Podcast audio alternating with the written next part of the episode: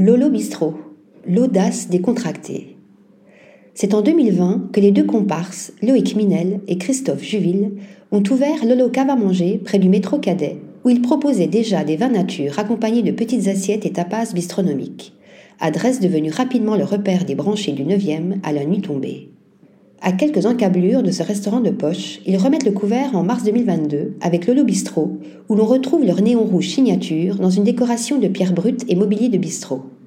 Quelle bonne idée d'avoir confié les fourneaux, ou plutôt les braseros imposants, qui chantent et frémissent, à un certain Zach Gana, ex-Frenchie des deux côtés de la Manche.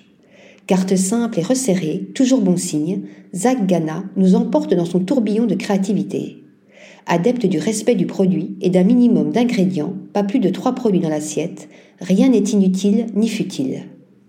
À peine assis, mon regard curieux est attiré par leur scotch egg, njuda, sauce pimentée, culottée importation d'un plat traditionnel cher à nos compatriotes d'outre-Manche, une interprétation osée et pimentée, très gourmand. Mais qu'est-ce donc que la Tsixtora ketchup fraise?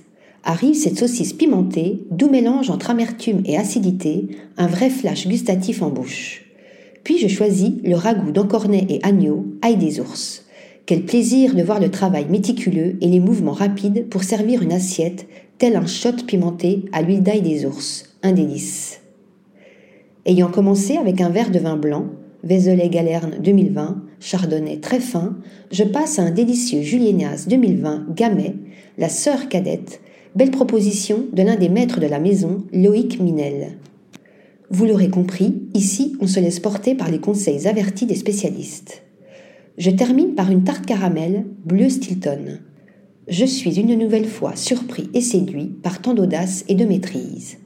Les assiettes sont précises et impeccables. L'acidité est savamment dosée. Une certaine radicalité dans cette cuisine de caractère, on ressent une belle complicité entre les membres de la brigade, Victor Ducarne, Alec Font Van de Gem, Paul Lamande en salle, Loïc Minel et le chef. Générosité, simplicité et plaisir, tels sont les maîtres mots de Lolo Bistro, faire la cuisine qu'on aime et la partager. Nous avons eu la chance de pouvoir poser toutes les questions et échanger avec une team passionnée et passionnante. Un coup de cœur, j'y retournerai à coup sûr. Allez-y les yeux fermés pour le déjeuner ou le soir, moultes assiettes à partager. Article rédigé par Antoine Blanc.